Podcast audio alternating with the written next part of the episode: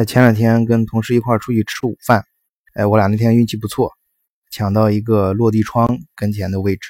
哎，所以可以一边吃饭呢，一边看看远处的河港的景色，还有路上的行人。哎，我这哥们儿啊是原来法国过来的，也挺能聊天。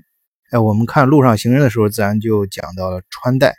哎，我说啊跟法国人相比，这德国人穿戴简直太 low 了。这也是我很多朋友的观点啊，就觉得去过，反正反正去过法国人觉得法国那边人穿的这个干什么都很讲究、很时尚。哎，我这个从法国来的哥们儿呢，哎就不同意这个观点。他说，其实他自己观察，他他倒觉得法国是女人穿的很好，哎，男的就很随便。德国的男的好像穿的很板正，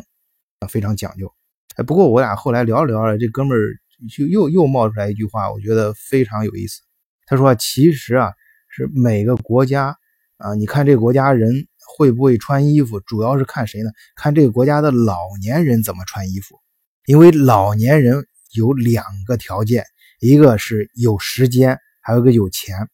哎，我这两天就想这句话，我就越想越觉得有道理。哎，确实啊，你你像。嗯，平常我们有时候出去上班穿职业装，或者是参加某些场合啊，穿一些呃比较就是那个场合需要的那种衣服啊，比如说晚礼服啊，比如说有些女生要穿的艳丽一些呀。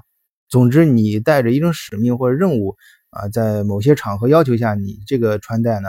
啊就不能够显示你的穿衣水平啊，也不能这样说，就就是呃不能够显示你的。真正的穿衣服的这种偏好和取向，因为啊，当然你某些场合有一些，你比如说旧西服跟西服也是有有考究的啊，怎么穿？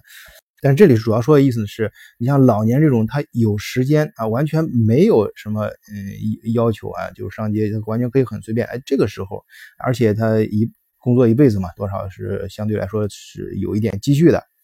这种情况下，他哎出去穿衣服，往往能显示出他真正想穿的样子。而在一个国家中呢？讲只有像这样一个悠闲的人群，他们就能够集中反映你这个国家的人对衣服着装的偏好和品味。不过这几天呢，我反复觉得这句话很有意思，我又觉得呢，还有一层更深层的原因，就是老年人呢，他经历了很多，就是一生经历了很多事情，他对衣服和着装的理解，相对于他自己来说，认识个人自然呢就会更深刻一些。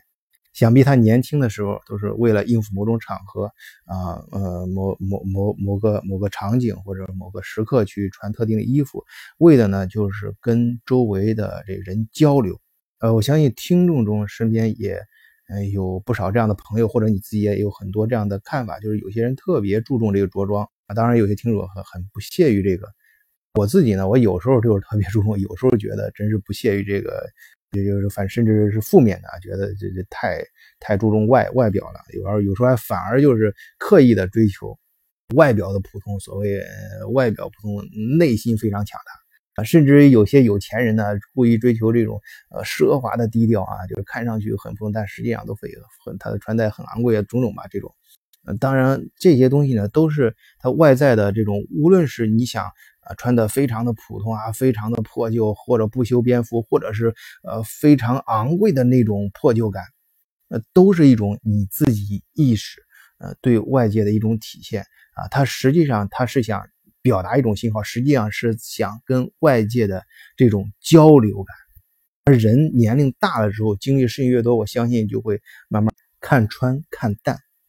很多朋友啊，穿的非常另类，无论是非常的奢华，反正还是非常非常的不修边幅，总之跟别人不一样，要显出是显显示出啊自己的这种孤独或者孤傲，就恰恰反反映了他内心是想通过这种标志跟社会传达信息，是是有一种交流。这个背后是什么呢？说明在他的内心，自己和这个世界是两个部分，是对立的两个部分。